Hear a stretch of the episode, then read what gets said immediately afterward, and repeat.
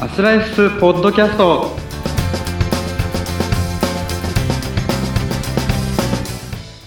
はいこんにちはアスライフ代表の青沼ですインタビュアーの北村明子です。よろしくお願いしえーまよろす。しくお願いします、えーこの放送は足のトラブル119番タコ魚の目巻き爪、えー、飛行爪改善のドクターネイル爪革命様のご提供でお送りしておりますドクターネイル爪革命様ありがとうございますありがとうございます。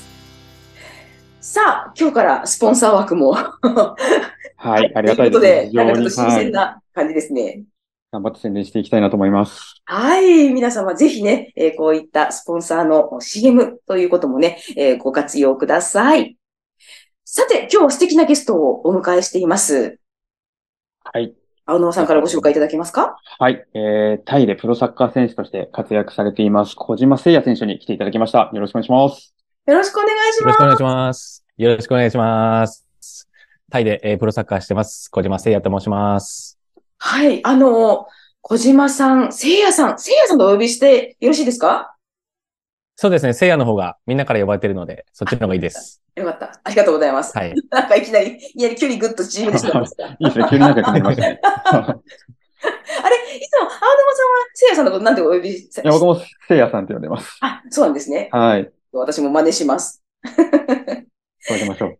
はい。えっ、と、せいやさん、え、タイでタイでプロサッカーやってらっしゃるんですね。そうですね。はい。タイでやってます。えー、要はそのタイでプロサッカー選手をやってらっしゃるせいやさんについて、えーまあ、初回ですね、初回の収録で、サッカーにかけてきた人生についていろいろお話を伺っていきたいと思います。はい。じゃあまず、きっかけから伺いましょうか。サッカーを始めたきっかけ。はい。えっと、サッカーするきっかけが、やっぱりし、あの、父の影響が大きくて、はい。父と地元の、まあ、その父の友人で、町クラブを作って、はい。で、そこで、えっ、と、その作ったきっかけで僕が、あの、そこでサッカーをするっていう形になりました。まあ、それが3歳だったんですけど、 3歳。へへえー。はい、3歳の時に始めました。なのでもう、ほぼほぼ人生サッカーで、だけでやってきたみたいな感じです。えー、え、じゃあ、すげえお父様ももともとサッカーをやってらっしゃったわけですかそうですね、僕の父が、えっ、と、ずっとサッカーもやっていて、まあ、父がストライカーで、僕がトップ下で、弟がボランチっていう感じの サッカー家系なんですけどもえ。ガーファミリーですね。ー、いいですね。ね、え、でもサッカーってどうなんだろう何歳ぐらいで始める方が多いんですかね平均で言うと、だいたい小学生ぐらいですかね、部活動とかで、まあ幼稚園の頃は遊びとかでやってる。で、うん。こう本格的に始めるのは多分小学校のこの招待連とかうん。だと思うんですけうど、ん、そうですよね。そうですまよあね。僕はちょっはとい早い方だと思います。 3歳ですもん ね。めちゃはくいち3歳。しかもチーム、最初から立ち上げでスタートってすごいですよね。なかなかないパターンですよね。そうですね。なので環境にも恵まれました。ゃ本当。だ。ええね、3歳から始められたんですけれども、ど、どうでしたか楽しい、楽しかったですか子供時代の、時代のサッカーっていうのは。そうですね。その時、まあやっぱり僕が3歳っていうこともあって、やっぱりみ年上がすごく多かったんですよ。やっぱり年長さんとか、まあ小学生の低学年の子たちがやっぱり多かったので、うんまあこう年上の人たちに可愛られ、がれ、られながらうん、こう育ったので、そこら辺はすごく楽しかった思い出しかないです。えええ、それ何歳から何歳ぐらいまでいらっしゃったんですかあの、その、そのクラブには、ええ、ええ、えっと、小学校2年生ぐらい、2年の夏ぐらいまでいて、ええで、それで僕が引っ越したきっかけでちょっと辞めてしまったんですけど、うん、うん、うん。なので、年少からうん小学校2年の夏までいました。へえ。そしたら、えっと、8歳ぐらいまでかな ?8 歳ぐらいまで。そうですね、そのぐらいまでいました。なるほどね。じゃあ、もう、お父さん、直々の練習が受けられたわけですね。あ、父自体は、えその教える立場にはなってなくて、あ、はい。えー、 また別の、その友人の方が、はい。あの、監督とコーチをしていました。あ、そうだったんですね。そうですね、はい。え、お父様は、なんだろう、う運営側というか。あ、まあ、その最初の立ち上げにいただけっていう感じだと思いあ、ます。なるほど。へえ、はいそうなんだ。なんか、すごいな。戦略、はい戦略家だな。 ねえ、なかな全然かそういうんじゃないと思うんですけど、ただサッカーが好きだったからとかそういう感じだと好思きうんだっですたかけら もっとピュアな、ピュアなピッチなわけですね。ど。えええ、それで、えっと、じゃあ2年生までやっその後はどうしたんですかで、そこから辞めてしまって、で、そのはい引っ越した先の小学校の、えっと、招待連に入りました。ええひょ小小なんですか招待連、まあ小学校の部活動ですね。あ、そうなんですね。はい。小学校ので学そこ校がうんうんうん。えっと、小学校3年生からしかそのサッカー部に入れなくて、はい。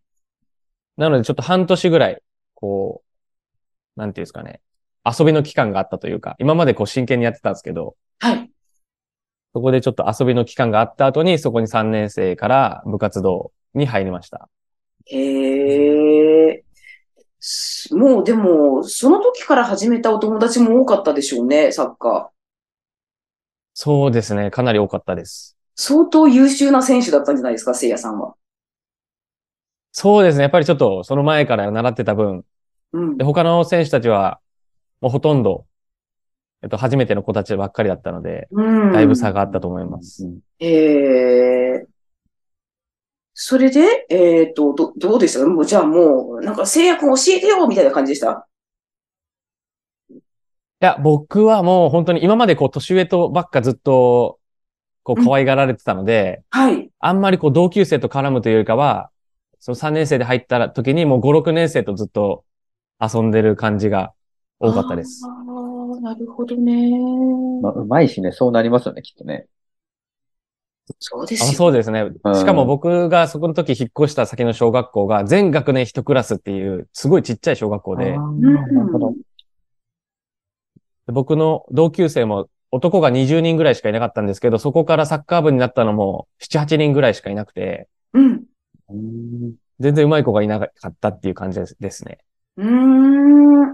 七、八人だったら、チーム、チームがぜ全員、全員出なきゃですね。。そうなんですよ ねえ。なので、その大会出る時も5、6年生の試合に、えっ、と、その3、4年生がいたりとか、うん。う結構しょっちゅうそういうのもありました。ーん。で、その後はどんな感じでしたで、そのまま、もうそのまま年月が過ぎて、仲良くしてくれてた先輩たちがみんないなくなった後、はいやっぱり僕だけその集団で浮いてしまったんですよ。あ、うまい小か。学校5年生ぐらいから、うん。とかちょっとこう、トゲトゲしてたんで、ドキドキしてた。は うまいかい。ら。なんでそんなこともできねえんだよとか多分そういうこと言ってたんだと思うんですけど、なあーいるいる、そういう子供の選手いる。はいえ、それこでこにいた。俺もそうだったかもしれな こいけど。こにいます。はい。だって、ある方の子供時代ってそんな感じなのかしら もしかして。もうかなりなんかもう、オラオラでしたね。ああ、そうですよね。だってうまいんだもん。しょうがない、それは。うん。でやっぱりそこのギャップのせいで、ええ。まあ、ちょっと、いじめられるというか、こう、省かれるうん。 うん感じになってしまって、へえ。で、あんまりこう、サッカー部内に友達がいない状況になってしまったんですけど、うん。まあ、それ。を、こう、察してくれた親のおかげで、はい。そのクラブチームにちょっと連れてってもらって、で、そこからまた、こう、サッカーがより楽しくなっていったっていう感じですね。ああ、まあ、言ってみれば、その、学校の部活動じゃなくって、もっと本当に真剣に、うまい子たちが集まるようなチームに行ったってわけですね。そうですね。うーん。えっと、ベルディ、東京ベルディの下部組織なんですけど、はい。が栃木支部にたまたまあって、そこに連れてってもらいました。ええ、ベルディの、その、はい、ベルディの。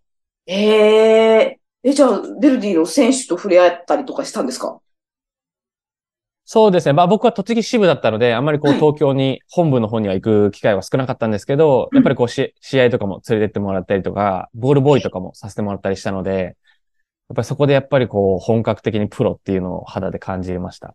これは全然環境変わりましたね。かなり変わりました。やっぱり今までこう、全然こうみんながついてこれ、来てくれなかったのが、うん逆にこう、上手くなりたい同士で、こう、喧嘩し合ったりとか、俺はこうしたいんだ、ああ、いや、俺もこうしたいんだ、みたいな、こう、すごい高め合える仲間が増え、いそこにいっぱいいたんで、もうめちゃくちゃ楽しかったです。ああ、うん会話の質が変わりますよね。そうですね、はい。うーん。えー、そこで、えー、結構活躍、もう初めからされましたそうですね、僕、そこから結構、その10番も背負わせてもらって、うん。で、まあ、トレセンとかも関東トレセンとかいろいろ選ばせてもらったりとかしたので、かなり、まあ、あの、監督からも気に入られたので、かなり、あの、自分のサッカー人生の中では、結構ターニングポイントだったかなと思います。えー、ど、どうですかねなんかその、まあ、いわゆる真剣にそのサッカーをやるチームに入った子供たちの生活ってどんな感じでしょうね。ほぼほぼサッカーですね、やっぱり。ああ、学校行って、で、帰ってきたらすぐ、そのクラブチームのところに、親が送ってくれて、うん。で、まあ大体4時半とか5時半ぐらいから練習だったんですけど、まあその2時間ぐらいやった後、まだまだあ、あの、力が有り余ってるんで、もうそこの練習場で9時とか9時半とかまで暗くなるまでずっとボール蹴り続けてっていう生活で、え、それは自主練まってたことそのですか次の日うんあ、そうですね、自主練ですね。ああ。それって毎で、日次の日ね、目をこすりながら、もうほぼ毎日です。うんすごい。そこもなんかこう、意地の張り張り合いというか、ああ。み、みんな、みんなそれぞれ自主練。そうですね。あいつより先に帰りたくないみたい な。あ あ。あいつには負けたくないっていうので。か、少年だわ。うんえ、青沼さんもなんかイメージできますそういうのって。あ、僕もできます。そんな感じでしたね、やっぱり。もうサッカーばっかやってましたよね、本当に。うんえーえーじゃあどうでしょう自分の生活を100、100だとしたら、何、何割ぐらいですかねそのサッカーにかける時間とか気持ちとか。ええ100。うん、え 100? 100ですね、はい。 ささすが100。素晴らしいな。さすがですね。え、その素晴らしいなとおっしゃる青沼さんは、当時はどうでした当時でも僕も100だと思い ます。もうそれそれしかやることないみたいな。はい。もうそんな感じでしたよね。はい。ねえ、100だからこそやっぱりね、プロとして活躍されるわけですもんね。うん。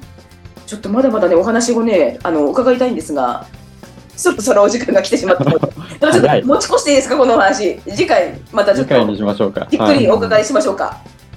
あっという間ですね。 濃いな。はい、ではまた次回、楽しみに聞かせていただきます。ありがとうございました。ありがとうございました。ありがとうございました。